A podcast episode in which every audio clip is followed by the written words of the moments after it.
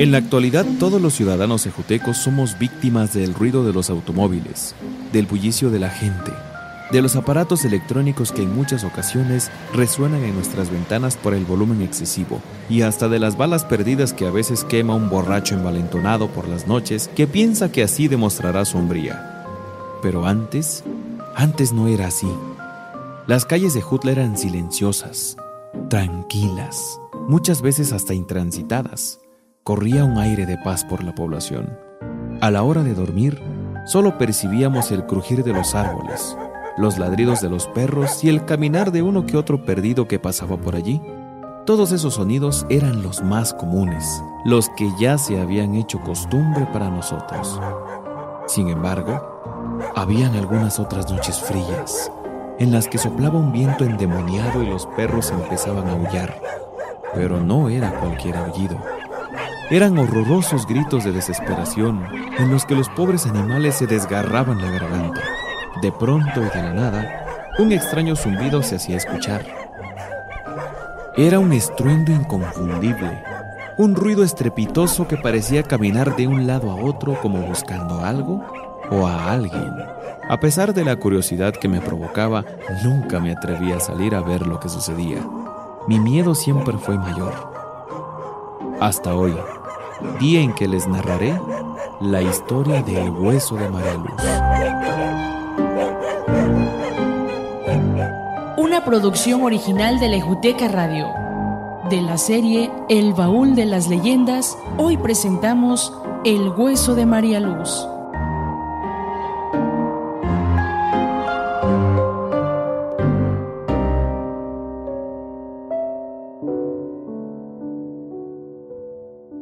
Hace mucho tiempo en Ejutla vivió una niña muy bonita.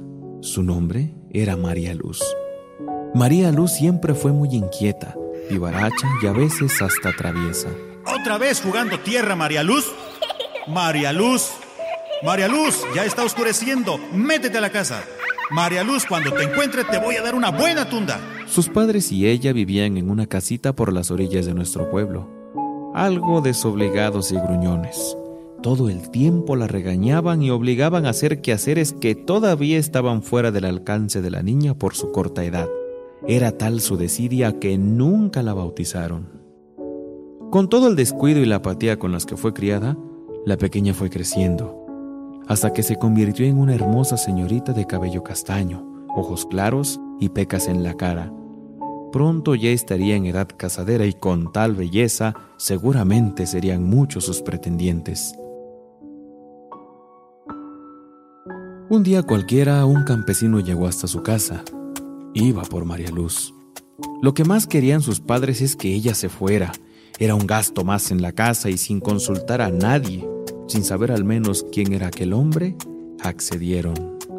Con tremenda desesperación, María Luz salió corriendo y llorando de su casa tratando de escapar de aquel desagradable suceso. Pero el campesino la atrapó, la subió al caballo y la llevó hasta su casa. Era un hogar humilde pero muy acogedor, todo bien ordenadito, y después de algunos días de gritos y berrinches, María Luz empezó a tomar las cosas con más calma y a disfrutar de su vida al lado de su ahora marido.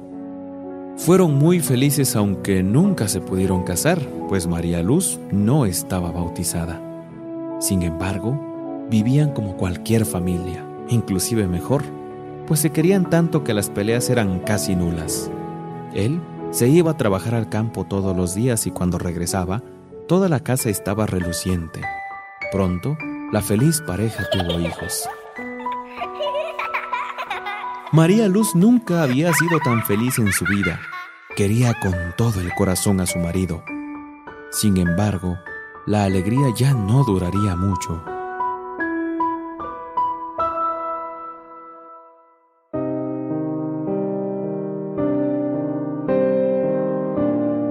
Era el tiempo en que Oaxaca estaba muy lejos y conseguir transporte era demasiado complicado. Es por eso que cuando María Luz enfermó, su marido no supo cómo actuar. Ella temblaba de frío. Ya casi no podía hablar y su cara estaba pálida, pálida como la de un fantasma. Fue esa terrible situación que llevó al pobre hombre a la desesperación pronto fue por una curandera que aliviara la enfermedad de su mujer. La mujer le ponía lienzos de agua en la frente para bajar la temperatura. Le untaba huevos por todo el cuerpo. Le daba tés. Quemaba hierbas de olor. Invocaba a los espíritus, pero nada de eso pudo detener lo inevitable. María Luz había muerto.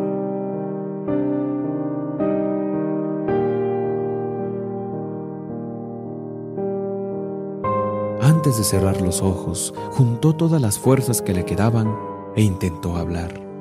Sus últimas palabras fueron, Nunca te voy a dejar.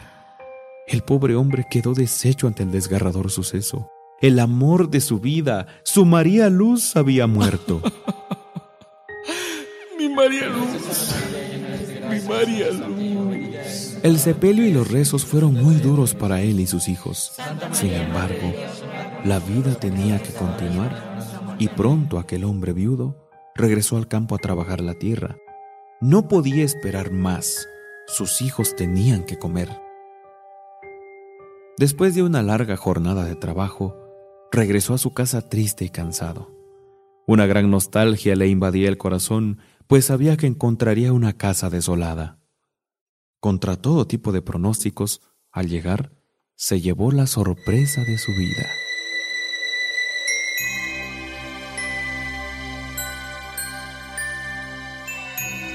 Todo estaba más que limpio, la cama hecha y hasta había café y pan en la mesa. ¿Pero qué pasó aquí? se preguntó aquel hombre. Los niños corrieron contentos a saludarlo con una noticia que no era posible. Papá, nos bañó y hasta nos contó cuentos. No, niños, eso no puede ser. Ya les dije que su mamá está en el cielo con Diosito. No, papi, mi mamá vino de verdad. No te estamos mintiendo. El hombre se quedó petrificado. No podía ser posible. Sin embargo, sus hijos juraban que su madre había estado con ellos. Y el aroma, la forma en cómo estaban ordenadas las cosas en su casa y hasta el sabor del café, le decían que María Luz había estado allí. Entonces recordó las últimas palabras, lo que ella había dicho antes de morir. Nunca te voy a dejar. Tratando de serenar sus pensamientos, se fue a dormir y al otro día volvió a ir al campo. Y al regresar cansado a su casa, el mismo escenario de un día anterior. La casa limpia y ordenada, el café y el pan en la mesa, y hasta los niños contando todo lo que habían hecho con su madre. El hombre trató de no ponerle tanto interés al asunto, pero cuando ya iba un mes de lo mismo, se preocupó y rezó. María Luz, descansa. María Luz, tú ya no perteneces a este mundo. Sin embargo, las plegarias no sirvieron de nada, y un día después la casa estaba igual de ordenada como siempre. Aquel hombre preocupado por su difunta esposa se fue a hablar con el padre de Jutla y le comentó lo que sucedía. El cura le ofreció una solución. Mira, mañana no vayas a trabajar y cuando tu difunta mujer se aparezca por tu casa, la atrapas y me la traes. Y así lo hizo. Se escondió detrás de un árbol y cuando María Luz llegó, la atrapó. La envolvió en una vieja sábana y la llevó hasta la iglesia. Cuando el padre lo vio llegar, corrió por el agua bendita y lo necesario para el bautismo. Pronto, la sábana descubrió una María Luz que forcejeaba, luchando por salir. Entonces el sacerdote, pronunciando la oración y haciendo la señal de la cruz, le dijo, María Luz, yo te bautizo en el nombre del Padre, del Hijo y del Espíritu Santo. Amén. y una explosión enorme se escuchó ahí adentro. Los huesos de María Luz estaban regados por doquier. Aquel hombre, con lágrimas en los ojos, se dispuso a levantar la osamenta de su difunta esposa para enterrarla y que por fin descansara en paz. Esta vez no la volvería a ver jamás. Sin embargo, uno de los huesos quedó escondido detrás de la puerta que daba a la sacristía. Nadie se percató de él. El tiempo pasó y pronto todo volvió a la normalidad. O eso era lo que se pensaba. Pues cuando la noche es fría, los perros aullan desesperadamente. El viento sopla intenso y un estrepitoso zumbido que te eriza la piel se hace escuchar. Se trata de esa pobre mujer que sigue en búsqueda de su familia. Agonizante va de un lado a otro y los perros le ladran por su tristeza. Y si un escalofrío sacude tus entrañas, no tengas duda. Se trata del hueso de María Luz.